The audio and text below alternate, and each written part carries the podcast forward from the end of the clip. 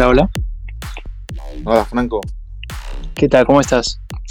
Bien, ¿y tú? Eh, acá luchando con la técnica en Oberpfalz. Oberpfalz. ¿Hast du Sí. zwei, zwei G o de ein G? Cero que tengo.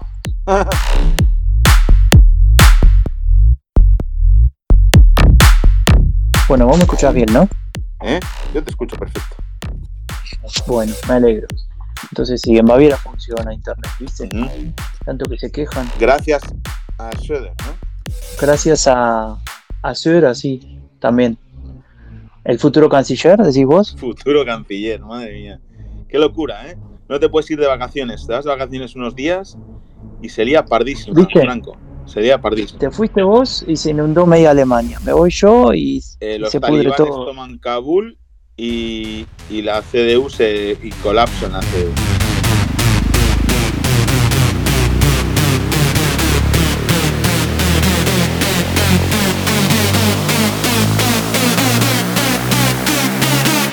A ver, para, para darle una apertura a esto Sí. oficial. Una Está está- Buenísimo. Bueno, gracias Agenda Pública. Este es un- una edición especial del fin de la era Merkel con el podcast de Agenda Pública por eh, desatado, digamos, a partir de la crisis de Afganistán. Eh, la idea de esta semana era no, no hacer podcast, tampoco lo estamos haciendo, pero esta es, es una especie de emisión especial para discutir un poco eh, esta crisis y su impacto en la política alemana, ¿no? que es, es de lo que queremos hablar hoy. Así que ya lo escucharon, está Raúl Gil. La idea era que también esté Ana Carvajosa, pero lamentablemente tuvo un inconveniente, no puede estar. Le mandamos un abrazo grande. Un abrazo, Ana. Por cierto, Ana Carvajosa, que en septiembre saca libros sobre Merkel. Está, hay que estar atentos. Sí. Primer libro sobre Merkel en español. Así que hay que estar atentos. De alguien que sabe mucho de ella, que fue corresponsal en Alemania muchos años. Sí, sí, sí, sí, hay que leer ese libro. Ella era corresponsal de El País, ¿no? Eso en Berlín. Eso es.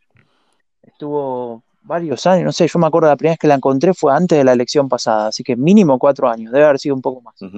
Eh, así que bueno, eh, lamentablemente no está ella hoy, ya no, no faltará oportunidad para que esté en el futuro.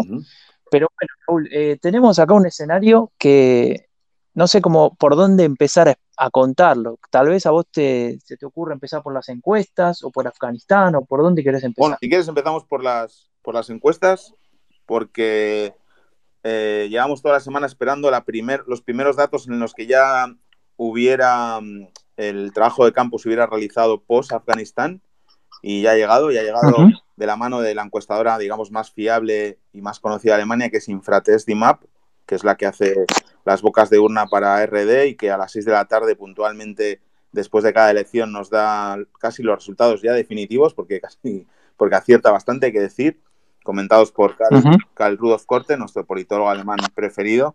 Y, y en esta encuesta, la verdad que eh, hay titulares eh, interesantes, ¿no? Y para mí, yo decía hoy, ¿no? Colapso de la colapso de la CDU que pierde cuatro puntos. Hay que decir, Sí. hay que decir que la CDU hace eh, el 23 del- de julio, es decir, hace un, un poco menos de un mes, para Infratest Map estaba en el, en el 29%, ¿no? Y hoy está en el 23%. Es decir, estaba cerca del 30% Sí, sí. y hoy está cerca del 20, ¿no?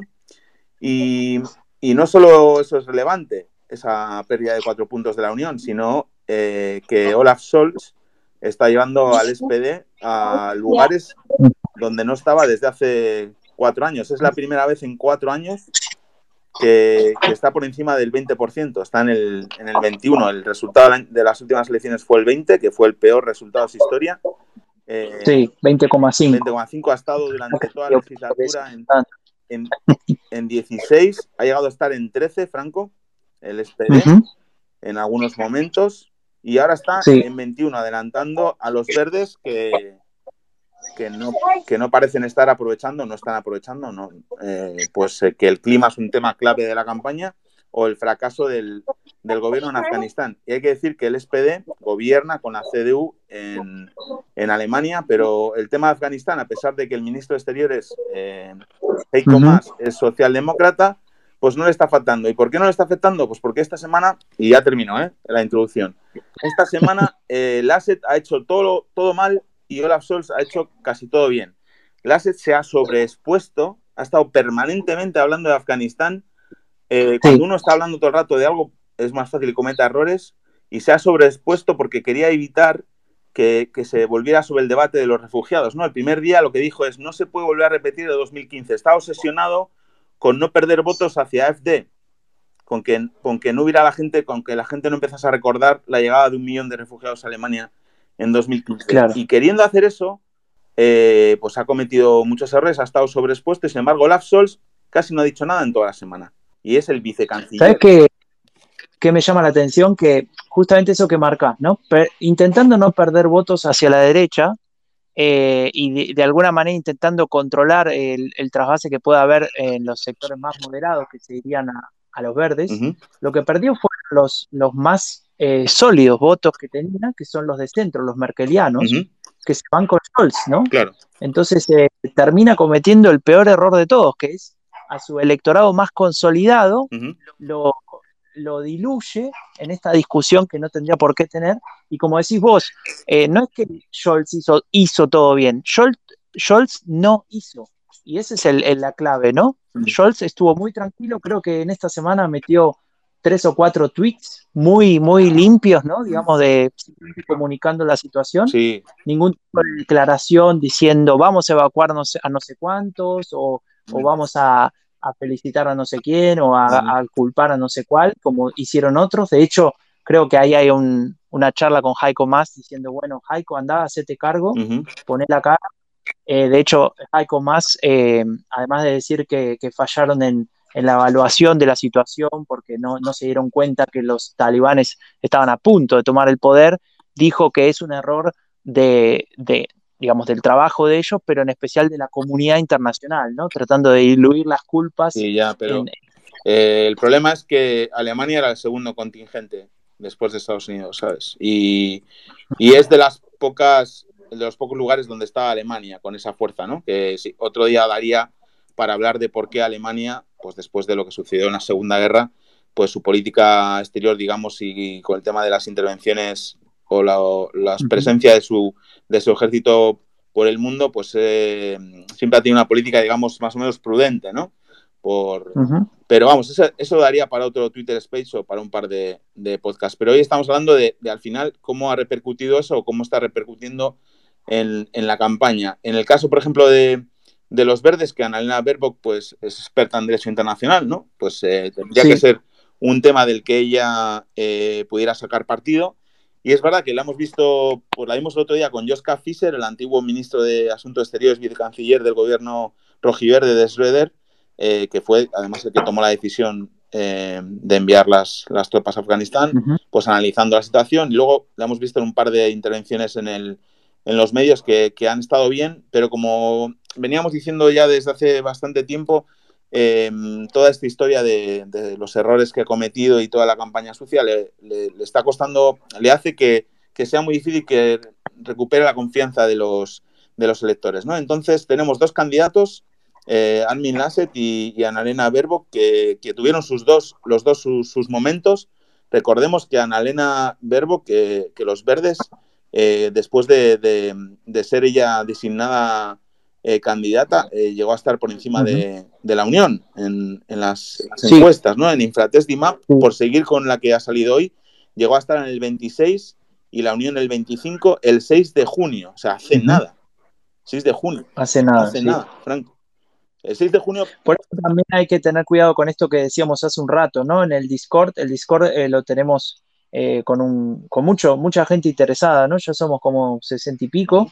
Eh, y hablamos siempre de política alemana, así que el que se quiera sumar después puede, puede pedir el link acá en Twitter, pero eh, hablábamos justamente de, eso, ¿no? Faltan cinco semanas todavía para las elecciones. Mm. Entonces pareciera como que de pronto ahora está todo definido, como estaba todo definido hace un par de semanas cuando los verdes estaban arriba y con todo el boom, o cuando Laschet había recuperado ese 30% que mencionabas hace un rato que, parecía real, ¿no? Y ahora, bueno, tenemos el momentum de, de Scholz, entra algo que vos decías hace un rato, que tal vez puedes ampliar, y es la clave de que este momento de Scholz se da cuando se abre el voto por correo, que en Alemania es fundamental.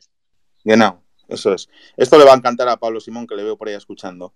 Eh, las últimas elecciones hubo el 27, si no me equivoco, Franco, del voto por correo. Sí. Estas elecciones va a haber cerca del 50 de voto por correo. Es una anomalía alemana, o sea, no existe en España eso, y seguramente en otros países. Sí. Y va a haber el 50. Eso quiere decir que, que hay dos momentos de la, de la, del voto, durante el voto por correo y el día de las urnas. Y los dos son igual de importantes porque van a votar la mitad en, en un momento y la otra mitad el, el día 26. Claro. La, el voto por correo ya está abierto desde el lunes. Ya está abierto desde el lunes. Ya hay gente decidiendo su voto y haciendo el trámite. Eh, y justamente es el momento en el que Scholz está mejor de la campaña.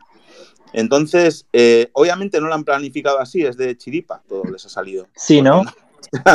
eh, obviamente eh, el SPD no ha hecho nada para estar ahí, ¿no? Y, y, hay que recordar, porque hoy veía en Twitter o antes o ayer, veía algunos hablar de la resurrección de la socialdemocracia, que no estaba tan mal. No, no va de esto, de verdad. Claro. Ol, olvidaos de esos análisis, no va de la socialdemocracia, no hay un solo tema de la socialdemocracia en la campaña, ni uno. No va de eso, va de Olaf Scholz ofreciendo una certidumbre y una seguridad y una continuidad que no ofrecen ni Armin Lasset ni Annalena Baerbock. Va de Olaf Scholz eh, siendo el vicecanciller alemán y ministro de Finanzas y el único que ofrece, digamos, una continuidad con, con la anterior en un momento de incertidumbre, con la pandemia todavía ahí, con la crisis climática, con el tema de Afganistán que también claro. Pues, genera incertidumbre. Entonces, olvidémonos de, ¿Te de puedo la decir, socialdemocracia. el, el, título que hay que ponerle a esto que estás explicando, si tuviéramos un periódico y tuviéramos que titular, esto es Scholz es el más merkeliano de todos. Genau, así es, eso es. ¿No? Había, esa es la clave, me parece. Había una imagen estos días, ¿no? Del Süddeutsche Zeitung, esta, esta, estos reportajes que hacen pidiéndole a los candidatos que se expresen sin palabras. Y la uh -huh. imagen era Olaf Scholz haciendo el gesto de Merkel con las manos, el de el, bueno, el, rombo. el típico gesto de, el rombo. Eh, esa imagen explica mucho más de lo que está ocurriendo en la campaña alemana que cualquier otro análisis. Esa imagen y el hecho que venimos nosotros diciendo desde el primer día de nuestro podcast, que hace mañana va a hacer un año que empezamos. Olaf Scholz solo necesita quitarse el prefijo de vice para ser canciller. Y eso que parece una tontería, eh, en Alemania no lo es tanto, porque para, para Alemania lo más importante es la, los alemanes lo que más odian es la inseguridad y lo que más priman es la certidumbre. Claro.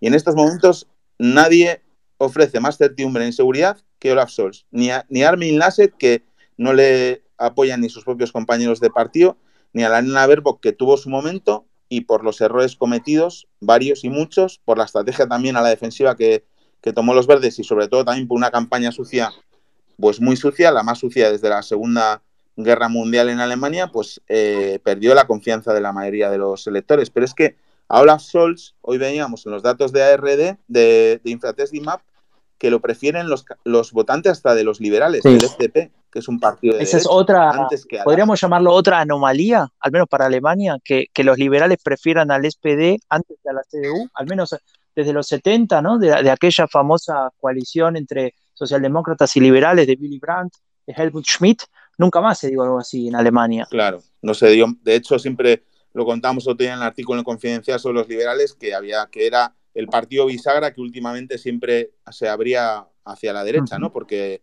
había gobernado históricamente, de hecho estuvo 29 años seguidos gobernando en Alemania, pactando izquierda y derecha, pero ahora siempre pues su preferido. De hecho hoy, eh, bueno, ayer, ¿no? Hoy el secretario general de la CDU, sí. eh, Paul Chignac, sí. que bueno, habría que hablar algún día de su contribución al desastre electoral de, la, de, la, de su partido, le, le decía a la CDU, a la, a la FDP, al FDP sí. que um, cuidado con votar a los liberales porque te puedes levantar al día siguiente con un gobierno con el SPD. Perdona, pero si llevas, ¿cuántos años llevas gobernando sí, con el SPD sí. en este siglo? Sí, sí, sí, sí. Alguien, alguien eh, comentaba ese tweet y decía, bueno, entonces eh, ninguna de las otras coaliciones es posible, la única posible para la CDU es Jamaica, ¿no? Que deja fuera al SPD, que sería con los liberales y los verdes. Entonces, Uh -huh. Es como que hay una incontinencia verbal producto de una fuerte desesperación, ¿no? En la CDU, Hoy, hoy eh, cambié un, un, par de mensajes con, con eh, Tarek Abouchadi, que, que, es este profesor de Zurich que analiza siempre. Les recomiendo seguirlo en Twitter, aunque tuitea también en, en, alemán, pero mucho en inglés, entonces lo van a poder entender. Y si no, usan el, la herramienta de, de, traducir, ¿no? Translate. Eh, y es muy interesante lo que él tuitea y siempre tiene esa, ese, ese análisis muy, académico, académico pero que, se puede que se puede aplicar, ¿no? Que se puede entender. Y, él decía que, bueno, que está claro que están desesperados, ¿no? Que es una, situación impresionante y me llamó mucho la atención que, hubo una discusión interna en la CDU que se hizo pública, eh, donde, donde algunos diputados eh, le pedían a Laschet que renuncie, ¿no? Y, la verdad que, y, varios nos preguntaban, ¿pero es posible a cinco semanas? ¿No es muy tarde? Bueno, eh, lo podemos discutir. No sé, Raúl, vos qué pensás, a ver, para empezar. ¿Es posible que ahora se baje el Ashet? Bueno, es, eh, o sea, posible podría ser, pero a mí me parece una locura. Me parece una locura porque, mm, eh, bueno, la solución obviamente sería que subir a Marcus Söder, ¿no? Que era su contrincante. pero es el, el, partido grande, la CDU, quitando a su líder de candidato para poner al presidente de una región y líder del partido pequeño, ¿no? Eso me parece, podría ser electoralmente, podría ser eh, bueno para la CDU, porque obviamente Markus Söder es, bueno, primero es el segundo político mejor valorado de Alemania después de Angela Merkel, ¿no? Que su valoración está por encima de la de todos. Y segundo es, el preferido por el, por el, por el electorado. Pero es que ya tomaron esa decisión. A cinco semanas. Es absurdo que esté la gente votando por correo con la idea de que Lasset es el candidato a canciller de la CDU y dentro de una semana diga, no, no, es que ahora es Söder. Expliquemos que puede ser cualquiera. Eh, no tiene que ser ni diputado del Bundestag el canciller o la canciller. Eso es Entonces, bueno. Puede, puede, ser cualquier, puede ser vos, Raúl. Bueno, no te falta la ciudadanía alemana, ¿no? Tú sí. Yo puedo, ahí está. Bueno. Venga, yo te voto. Yo te voto. No, yo, lo te voto. Y eres de Baviera. Lo que puedo, La primera es que eh, acá me, me decía eh, Marc López, Agenda Pública, podemos abrir la ronda por si hay alguna pregunta, algún comentario que se quiera hacer, eh, con, tranquilidad, eh. miren que estamos ahí eh, experimentando con Spaces, pero si podemos, con mucho gusto nos gustaría abrir la ronda de algunas preguntas. Y lo otro, que lo dejo picando acá, hablemos del operativo Shrek, ¿no? que hay que explicarlo, pero el operativo Shrek puede, puede ser un cambio bastante relevante para la política alemana si es que efectivamente se lleva adelante. Bueno, eh, Operativos Rec, lo vas a contar lo que es, porque no todo el mundo lo, sabe. Claro, si no hay ninguna pregunta ahora mismo, me largo nomás, a ver. Sí, hay una, hay una solicitud de Juan Lorenzo. A ver. El que quiera, el que quiera preguntar algo o comentar o hablar, tiene que hacer una solicitud. Pero dejamos a Franco contar lo de SREC y luego. Dale, bueno, entonces, a, ver. Em, Casualmente, yo vivo actualmente en un, pueblo de Baviera que es muy, muy conocido por, por el carnaval, ¿no? Y, a ese carnaval, a esa fiesta de carnaval, van todos los políticos relevantes, eh, especialmente los del sur y la CSU, ¿no? En particular. Y van disfrazados, ¿no? De algo. Y entonces, hace no muchos años, eh, apareció Marco Söder, cuando todavía era ministro de Finanzas de Bayern, y se hizo muy famosa eh, su, su, foto porque estaba disfrazado de Shrek. Eh, porque de hecho se parece. Busquen, googleen Marcos Sura con la O con dos puntitos, la O y van a ver que se parece a, Shrek un poco. Eh, entonces eh, quedó esa imagen para siempre de que él era, era Shrek, ¿no? El operativo Shrek básicamente es la presión que viene metiendo desde que perdió la interna con Laschet, este señor, justamente Marcos Sura, diciendo que él es mejor candidato incluso después de haber perdido y diciendo que aceptaba la derrota, que él era mejor. Y lo decía en su discurso, en su discurso de capitulación, lo decía, ¿no? Entonces, eh, él está constantemente enviando mensajes ambiguos diciendo que la situación se podría manejar de otra manera, que hace falta liderazgo, que hace falta eh, un rumbo, que hace falta una campaña que, tenga temas concretos, etcétera. Y obviamente está diciendo todo eso a Laschet, ¿no? Se lo está tirando por la cabeza como que en Argentina.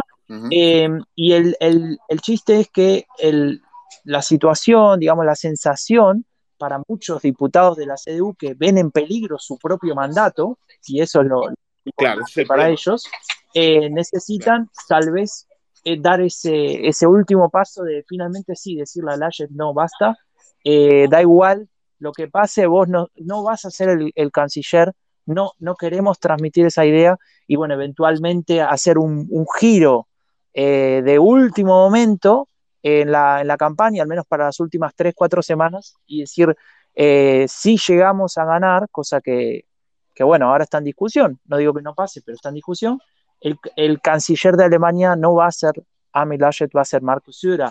Y ahí, ahí es donde ellos evalúan que los votos que, que pierden ahora, según las encuestas actuales, con, con eh, Olaf Scholz del SPD, volverían a la CDU, porque ahí sí votarían a un Söder en lugar de votar a, a un Scholz, ¿no? Pero bueno, son todas especulaciones. Ese es el operativo. Sí. Mientras le da al, micrófono, eh, podemos contar dos cosas importantes. Una, que habrá tres debates electorales, ¿vale?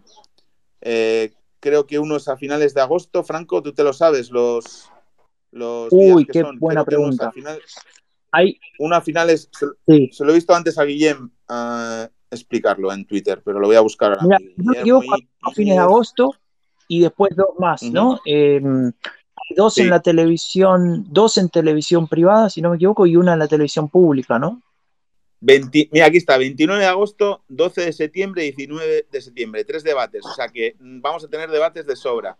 Eh, para los que nos encanta esto de la, de la política alemana, vamos a estar muy, muy, muy atentos a eso. Y luego nosotros eh, contaros también que el, que el día de, el día de, el 26 de septiembre, que ya solo quedan cinco semanas, haremos un programa especial desde Berlín, desde, desde el Instituto Cervantes, un programa a través de, nuestro canal de, Twitch, eh, con invitados, invitadas, de, un programa de 5 o 6 horas de duración tranquilamente a lo Ibai Llanos en Twitch y, hasta la, desde las 4 de la tarde hasta la ronda de elefantes que será sobre las 9, ¿no, Franco? Ronda de elefantes, si quieres contar lo que es, porque igual hay gente que, sí, normalmente a, no lo sabe. a las 9 de la noche, 9, 10 de la noche, cuando ya está bien clara la tendencia, en la televisión pública alemana se reúnen todos los candidatos cabeza de lista.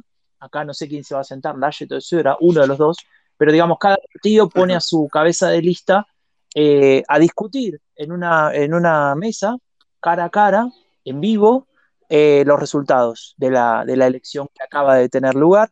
Y es muy interesante porque ahí, bueno, eh, afloran las emociones, ¿no? Tenemos muchos ejemplos muy interesantes, como por ejemplo la última elección con Martin Schulz, eh, muy enojado, muy, muy enojado, diciendo de ninguna manera vamos a hacer una gran coalición, que es la que está gobernando ahora, desde aquel Y, eh, por, ejemplo, hay una muy famosa, ¿no? Que es la de 2005, con, con el señor, el ex canciller Gerhard Schröder, que, que, estaba un poco pasado de copas y, y, digamos, de alguna manera trató bastante mal a Merkel y algunos dicen que la rescató. De hecho, esa escena está incluida en uno de los episodios, eh, más precisamente en el primer episodio de Merkel, la canciller de las crisis, que dicho sea de paso, eh, la semana que viene estrenamos el primer episodio, el 25 de agosto, eh, una producción de Rombo Podcast con agenda pública. Y, bueno, ahí vamos a contar la historia de Merkel ¿no? y las cinco crisis que tuvo que ir superando a lo largo de su tiempo la política alemana. Hablando de Merkel, aparte de que teníamos que haber metido el bonus extra de la sexta crisis, ¿no? Con Afganistán, pero bueno, no, no parece que esté muy con muchas ganas ella de afrontar la crisis de Afganistán porque hizo un par de declaraciones, pero ahora está con Putin, ¿no? Y bueno, está pasando un poco. Por Dios. Pero hablando de Merkel, eh, ¿cómo crees que ella, crees que va a hacer campaña eh, por la CDU, que se, que se va a poner un poco de perfil? ¿Cómo crees que? Y la verdad es que lo veo complicado. Me, da la impresión que, está haciendo lo que, se, lo que hace regularmente, lo que hizo siempre. En alemán se dice zögern, que es como vacilar, ¿no? Eh, y en este caso lo está haciendo adrede, eh, no porque no sepa lo que quiere hacer, sino porque está dejando que esta situación se reordene, ya sea para bien o para mal, y luego eventualmente yo creo que en algún momento deberá salir a declarar y a posicionarse claramente a favor de su candidato. Lo que pasa es que, mm. capaz que estoy eh, haciendo demasiadas especulaciones, pero realmente tengo dudas de que Laschet pueda dar vuelta a esta situación y pueda calmar las aguas en su propio partido. Entonces, si la situación está polarizada internamente, Merkel en general ha sido reacia a meterse en escenarios polarizados.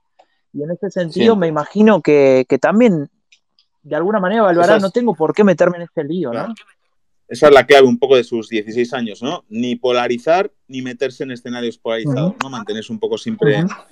y, claro, cuando, cuando ahora la CDU ve que, está en el 20 poco por ciento, ¿no? Cuando, cuando es un partido del 40% normalmente, eh, se dan cuenta también del valor que aporta Angela Merkel, ¿no? Que nosotros decíamos medio en serio, medio en broma, que eran 10, 15 puntos, ¿no? Bueno, pues ahí los tienes, ¿no? Eh, vas, no por ella, sino porque ella eh, hacía a los otros rivales casi prescindibles, ¿no? Digamos, ella nos convenció de que no hacía falta votar al SPD porque ya hacía ella las políticas socialdemócratas del SPD, ¿no? Subir el salario mínimo, matrimonio gay, etcétera, etcétera, ¿no? Eh, y nos puede convencer, en algún momento nos convenció de, que no hacía falta votar los verdes porque después de Fukushima decidió acelerar el cierre de las nucleares en Alemania después de que unos meses antes había dicho que no, ¿no? Entonces, toda esa, esa facilidad de Merkel de hacerse con las agendas de los demás desde su posición de canciller no la tiene el asset ahora, ¿no? Eh, obviamente, que encima no es una persona que genere demasiada confianza, ¿no? Ni, ni, ha hecho una gran gestión gobernando en la región más grande de, Alemania a nivel de Producto Interior Bruto, que es eh, eh, Renania del Norte-Westfalia, ¿no? Y, yo creo que el asset em, tuvo ahí su momento cuando la campaña sucia de Annalena Baerbock eh, estuvo unos días ahí arriba, vinieron lo de las inundaciones, esas fotos horribles esas imágenes suyas también. Ahí, ahí justo hubo una contradicción, ¿no? Porque Lashes estaba levantando a partir de ese famoso frame que usa la Unión Demócrata Cristiana y la Unión Social Cristiana, que es nosotros somos el partido que mejor maneja las crisis, ¿no? Nosotros ofrecemos estabilidad.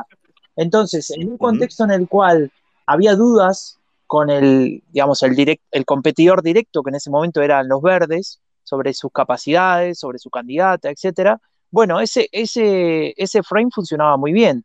El problema es que cuando llegó el momento de, demostrar que ese frame no, es, no, eran solo palabras y no era solo cuestiones del pasado, sino algo concreto, de, gestión concreta, que fueron las inundaciones, ahí falló. Y lo contamos en el, en el podcast del fin de la Merkel de la semana pasada. Hubo muchas fallas a, nivel, a nivel simbólico, con él riéndose en un momento que no tenía que reírse, fue un error, etcétera, bueno, da igual, pero apareció esa foto y circuló por todos lados. Y también por, por la situación en sí, que no supo preverse, y después que cuando él promete ayudas inmediatas, dos semanas después no hay ayudas inmediatas, ¿no? Y eso también se ha filmado y se viraliza por las redes y por los medios. Entonces, claro, el frame se derrumba, ¿y qué hay atrás de eso? Atrás de eso hay eh, un candidato que no tiene claro por dónde va a ir, un partido que no tiene ideas claras, porque hasta ahora había sido vote a Merkel, y un enemigo interno, que lo acabo de mencionar, y perdón que insista tanto con él, no es que viva en Baviera y me interese, digo que me, parece un personaje fundamental, que es Marco Sora, diciendo yo soy mejor que él, yo soy mejor que él, yo soy mejor que él, y se pasea por todos los medios diciendo eso. De hecho, él, como jefe del partido de la CSU y, y en, digamos, con partido, compañero de coalición, eh, llama a una, reunión de la OTAN para poder eh, analizar la situación de, Alemania y Afganistán, ¿no? En el medio del, lío, digamos, de la crisis de hace un par de días. Es decir, imagínate que el presidente de una comunidad autónoma, el gobernador de una provincia, dice, bueno, hay que llamar a la OTAN, ¿no? ¿Y dónde está el, presidente, el canciller o en todo caso el candidato de tu partido? ¿En qué lugar lo pones? No, no, claro. El, y bueno, luego eh, la parte aparte de esa de la ineficacia, incapacidad que ha mostrado el ASET en el tema de, las inundaciones, eh, pues se ha mostrado bastante insensible y empático en el asunto de Afganistán, ¿no? Ha querido, eh, desde el primer segundo, lanzar el mensaje de que, de que no se iba a repetir lo 2015, que lo de los refugiados se tenía que arreglar en los países vecinos de Afganistán y que, bueno, que, Alemania no podía hacerse cargo de eso, ¿no? Claro. Y, ha sido muy, lo ha repetido mucho y, bueno, es un señor de un partido conservador, pero es un partido que lleva la fe de cristiano en sus líderes. Y esa fe de cristiano eh, se les cae en algunas ocasiones, ¿no? Como en esta, ¿no? eh, se olvidan, ¿no? De, lo de, de, lo del prójimo, ¿no? Y entonces también la insensibilidad que cualquiera, digamos, con unos mínimos valores puede ver en esas declaraciones, también la pueden ver votantes de la CDU que tengan, no sé, eh, el interés de ayudar a las personas que lo necesitan, ¿no? no sí, sí. No solo, no solo va a votar, no solo puede perder votos hacia la ultraderecha, que por cierto, lo comentábamos hoy, no sé de dónde, en cuál de los canales en los que estamos, que la mejor noticia de estas elecciones, aparte de que la política alemana ha dejado de ser aburrida, es que no se está hablando nada de la ultraderecha. Por ahora no. Nada, nada. Por ahora no. Eh, crucemos los dedos para que no pase, pero es, eh, está pasando desapercibido todo, y eso que, que estamos viendo algunos mensajes de campaña, pues como siempre, por ellos muy acertados, obviamente no nos gustan, pero muy acertados para para su público, ¿no? Sí, Pero están pasando desapercibidos. Había uno que creo que era Ignacio, no me acuerdo, o ay, no me acuerdo ahora quién fue, Nacho, que nos decía, eh, eh, el, alcalde de Berlín dijo, en Berlín hay lugar para los afganos, ¿no? Para los que tengan que huir. Y, el cartel de AFT de la ultraderecha era, ¿y hay lugar para los berlineses en Berlín? ¿no? Entonces muy, muy fuerte con el tema del alquiler Claro, claro. De ahí no pasa, ¿no? De algunos aciertos, si querés, en, algunas, en algunos carteles. Raúl, te quería decir eh, dos cosas. Primero, bueno, no, no funcionó la pregunta con Lorenzo. Lo siento mucho, Lorenzo, no sé si seguís ahí. Eh, no sé si hay alguien más que quiera hacer una pregunta, a ver, podemos probar de vuelta. Y lo otro, para, para ya ir terminando, nos queda un tema que me parece importante que tiene que ver con los verdes, ¿no? Porque, a ver, eh, antes de ir a la pregunta, si es que hay, pareciera que los verdes van a perder la elección, ¿no? Porque la tenían ganada y la pierden por lo que pasó en abril que, o en junio, que vos decías que estaban en 26%. Ahora bien, los verdes en la última elección sacaron el 8,9%. Si sacan, si sacan el 18 o el 19, están duplicando lo que hicieron en la última elección. Nunca los verdes sacaron dos dígitos, excepto en 2009 que sacaron 10. Es decir, estamos hablando de un resultado histórico para los verdes y en ese sentido creo que, los verdes deberían de alguna manera intentar poner en valor ¿no? es esta, este, esta campaña que están haciendo. Lo de los verdes, escribíamos esta semana sobre ello en el, confidencial, ¿no? Y nos llamaban de todos en, los comentarios. Por cierto, me ha encantado. Un montón de insultos nuevos que hemos recibido. Em, están como desanimados y van a sacar el doble mínimo de lo que sacaron. Creo que solo una vez a nivel federal han tenido dos dígitos. Sí, sí, decía antes, en el año 2009 sacaron 10 puntos. Esa fue su, ese es su mejor resultado de la historia del Partido Verde, que tiene 40 años. Van a sacar cerca del, del 20 y todavía no está escrito, no, está decidido tampoco que no puedan ganar las elecciones, porque quedan eh, cinco semanas y, bueno, las, es verdad que, esta última de Infratest les separaba un poco del tipo empate, pero las anteriores que hemos visto estaban los tres partidos en tres, cuatro puntos. Es decir, el margen de error es dos, tres puntos. Están claro. en el margen de error. Y puede pasar cualquier cosa. En los debates, en los debates creo que Baerbock tiene, puede, puede puntuar bien porque es, muy directa en las contestaciones, bastante agresiva. Y esa agresividad que a veces en otras ocasiones no le viene bien, para los debates le, puede venir bien, ¿no? Entonces yo creo que ahí tiene una, tiene una oportunidad en esos tres debates. Es verdad, como decíamos, que la gente ya está diciendo el voto, el 50% votará por, por correo, pero ese desánimo y es eh, que tienen, eh, yo decía, lo decíamos el otro día en el, en el artículo del Confidencial, los verdes son ese amigo al que hay que sacudirle de los hombros para que espabile. Venga, vuestros temas son, los temas, o sea, la crisis climática es vuestro tema, o sea, lo que está pasando. El tema es que no lo han sabido explicar bien, siguen sin saber explicarse bien y, están cometiendo errores de, de, bulto y además su partido no está preparado para una campaña. Esa es la clave, ¿no? Un partido decíamos antes, la última elección sacaron 9%, es decir, son un partido minoritario, pequeño. Bueno, la estructura del mm, partido, mm. si bien cambió la dinámica, cambió el discurso, es un partido mucho menos sectario de lo que era el propio Robert Habeck eh, y, la propia Annalena Baerbock cuando, cuando tomaron el liderazgo del partido en 2018. Eh, lo primero que hicieron fue cambiar eh, o intentar cambiar esa imagen, ¿no? Entonces ahí, por ejemplo, las primeras cosas que hicieron fue en ningún documento del Partido Verde podía existir la palabra la, eh, la sucia industria, ¿no? Hablando de la industria del carbón. Está prohibido hablar en, o formular, digamos, negativamente las cuestiones. Vamos a hablar del carbón y el acero, punto, sin adjetivar. y he sumado un montón de otros, de otros gestos muy interesantes que lo que intentaban era sacar al partido de esta idea de que son un partido amargado, ¿no? Que, que siempre por algo y ponerlo en un lugar más de centro.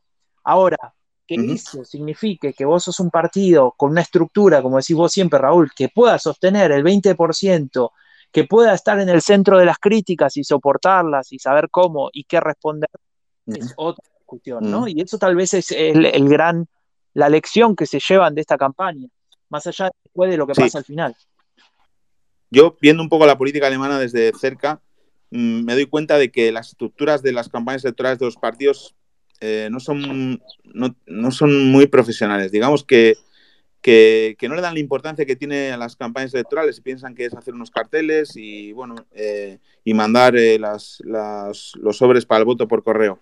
Pero no me parece que haya, digamos, definición de estrategias, redefinición de estrategias, que haya un plan, que haya un calendario, que haya unos mensajes claros. O sea, yo paseando por Berlín, yo eh, tardo 45 minutos en ir a, trabajar en bici todos los días y me veo todos los carteles electorales por todo Berlín.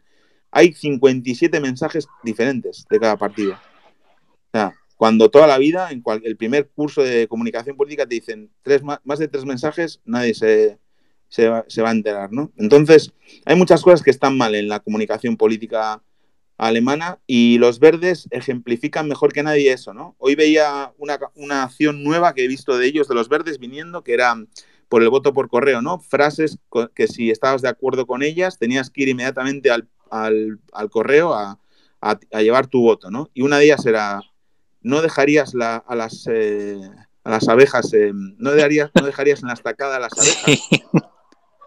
Bueno, bien, Está bien lo de las abejas, yo sé que son importantes las abejas, pero no habrá 57.000 temas antes que las abejas por el cual yo voy a llevar mi voto por correo a los verdes. No sé, por eso digo que no se acaban de tomar en serio, no se acaban de creer que podían ganar, lo decíamos eh, el otro día, y para mí es una, lástima, no porque yo sea simpatizante de los verdes ni nada, porque creo que es importante que saquen el mayor número de votos para poner eh, en la agenda el tema de la protección del clima, porque ni la, ni la CDU ni el SPD lo quieren hacer de, con determinación, ¿no? Ya lo han, ya lo han dicho, que, no, que, no, es una de sus prioridades. Bueno, pero ahí había otro, otro de estos errores que marcábamos en la semana, ¿no? De eh, sacar un, creo que era una imagen de Instagram que después la, bueno, la replican en todas las redes, esa es otra cuestión, ¿no? La misma imagen en todas las redes como si todo funcionara igual, pero eso es otro tema. Ahora, la imagen de, de los titulares de diferentes periódicos diciendo que Olaf Scholz no está dispuesto a eh, eliminar la, la, industria del carbón, ¿no? Digamos, Sí, antes del 2038, que es el plazo que había Claro, acordado. claro, eso. Entonces, eh, bueno, vieron, este es el candidato socialdemócrata que no lucha contra el cambio climático, algo así, no me acuerdo.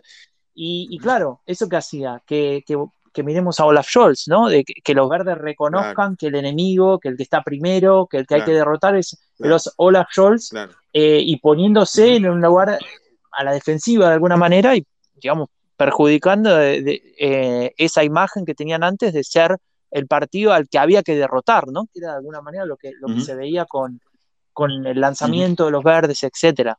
Pero bueno. Claro. El tema es que eh, con la situación como está ahora, que obviamente va a cambiar de aquí al, al día de las elecciones, va a cambiar varias veces y vamos a ir viendo cómo va evolucionando con el SPD por encima de los verdes y acosando a la CDU ahí en la segunda plaza, muy cerca. Em, obviamente sube enteros eh, las probabilidades de la coalición semáforo, coalición semáforo roja. Es decir, una coalición semáforo liderada por un canciller socialdemócrata, ¿no? Porque hasta ahora habíamos hablado siempre de la coalición semáforo verde, que era una canciller verde, que tenía muchos problemas para salir adelante por las reticencias de los liberales en apoyar a Annalena Baerbock como, eh, como canciller. Con Olaf Scholz, ya lo hemos dicho más veces, no tienen tantos problemas. Primero porque es un hombre y los liberales tienen un problema con, las mujeres.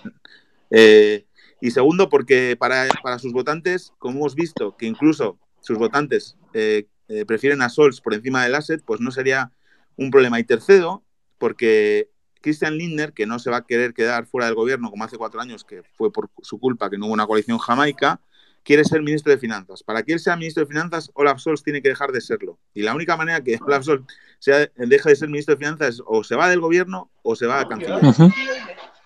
Entonces yo cada vez veo más factible, eh, si se mantiene esto, digo, eh, en esta situación, un gobierno semáforo rojo, con Olaf Scholz quitándose el prefijo de vice con Annalena Baerbock de vicecanciller y ministra del Clima, o como que se quiera llamar, y con Lindner haciendo eh, realidad su sueño de ser ministro de Finanzas alemán. Claro. ¿Cómo iba a ser el día a día de ese gobierno? No tengo ni idea. ¿Cuánto iba a durar? No tengo ni idea. Pero es un final feliz, ¿no? Es como podría terminar la película y todos felices. Bueno, menos, menos la CDU. Ahí, ahí habría un tema. Mm. Claro, pero la CDU es que yo ahora mismo, tanto el SPD como los verdes, repetiría el mismo mensaje. Es decir, muchas gracias CDU, pero eh, os toca cuatro, cuatro, años en la posición, porque ni vosotros mismos sabéis lo que queréis. Está bien, cuatro años, no pasa nada. Es que la alternancia es eh, eh, democrática, es importantísima. O sea, cuatro años en la posición. Venga, a, renovar. Sí, sí, sí. Recordemos que, Merkel, para el que no sea, para los que no saben, lleva 16 años en el poder, ¿no? El mismo partido con la misma canciller. Ya va siendo hora de, de tal vez eh, tomar un poco de aire. Raúl, vamos 45 minutos más, ¿no?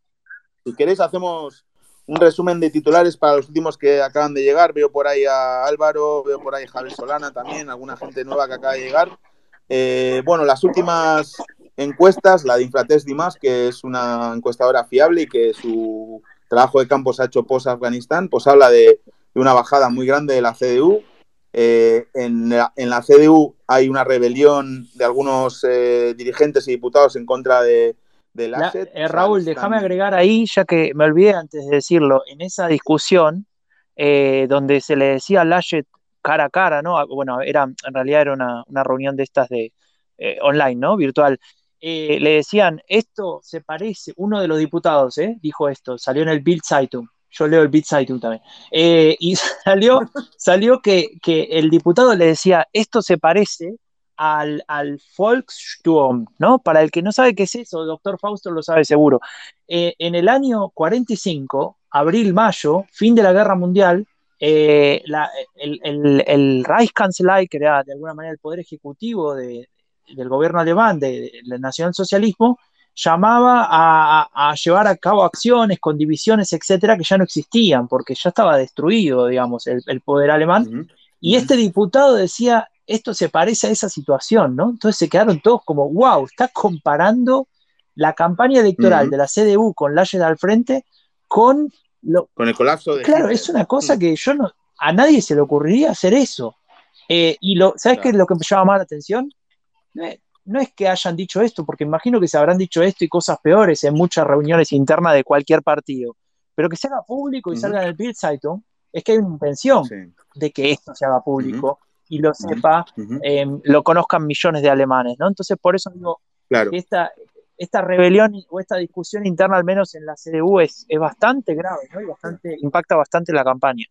No, y él, y LASE tiene ese problema también, que lo que está saliendo de él en los medios ahora es si, la pregunta es si es él el correcto. Claro, hoy lo, lo, leíste hoy, en el Deep Side, ¿no? Y diciendo que ahora lo que va es de su supervivencia política. O sea, tremendo, mm. tremendo. Porque además los, los lectores de Side en general son votantes de la, de la CDU. Bueno, tenemos ahí el colapso de la CDU, gente dudando de que el ASET pueda llegar al, al, día de siendo candidato del, del, Partido Conservador y por otro lado a Scholz, a Olaf Scholz, tirando con su popularidad como candidato eh, basada en la continuidad y la certidumbre que, ofrece momentos de incertidumbre, que para los alemanes es algo eh, lo de la incertidumbre muy preocupante, pues eh, tirando del SPD hacia una posición en la que no estaba desde hace cuatro años, está por encima ahora mismo en las encuestas del resultado del 2017, que recordemos fue el peor de la historia, pero también recordar y aviso para todos los que quieren hacer análisis extraños, esto no va de resurrección de la socialdemocracia, va de que Olaf Scholz simplemente ahora mismo es el candidato preferido, porque cuando se pregunta a los alemanes por qué partido eh, es el mejor para resolver los problemas de Alemania, solo el 6%, solo el 6%, repito, responde el SPD. Pero esto va de que, de que Olaf Scholz pues es el vicecanciller, es el ministro de Finanzas, ofrece una continuidad, una certidumbre, es un tipo serio y como decías tú, que es el titular para mí de la charla, es, el, es más merkeliano que Merkel. Claro.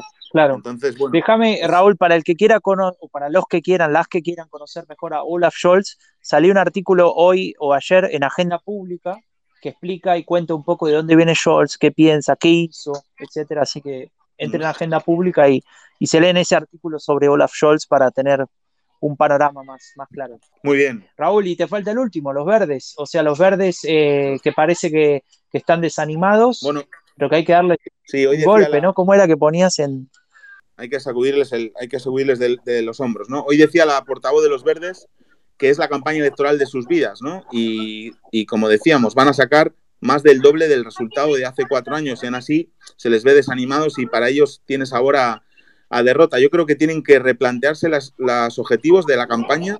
Su objetivo es eh, sacar el mejor resultado posible para que sus temas estén mejor representados en el gobierno y obtener el mayor poder posible en el próximo gobierno, porque es obvio que van a estar en el próximo gobierno federal, van a estar o en una coalición en una coalición jamaica, y entonces eh, tratar de imponer en la agenda de, del gobierno alemán sus temas, ¿no? Pero yo creo que, que la, la idea de, de Annalena Baerbock como canciller se ha desinflado un poco y yo creo que no les viene bien seguir planteándola en campaña. Eso no quiere decir que no lo pueda hacer, no quiere decir que no lo pueda hacer, pero quiero decir que ese no debería ser el mensaje principal de los verdes. Eh, déjame solamente para cerrar que los verdes no se tienen que olvidar que entre los menores de 30 tienen más del 35% de los votos. Así que Raúl, yo creo que, que ya es suficiente, ¿no? Sí, bueno, muchísimas gracias a Agenda Pública por auspiciar esta charla, a toda la gente que ha estado bueno, se escucha súper cortado. Yo me despido desde Baviera y Raúl Sierra. Raúl, no te olvides de, mencionar que el 25 se estrena el nuevo podcast Merkel, la canciller de las crisis. Y muchas gracias a todas y a todos por estar ahí. Nos vemos la semana que viene con el fin de la era Merkel. Un saludo a todos y todas. Chao. Chao, chao.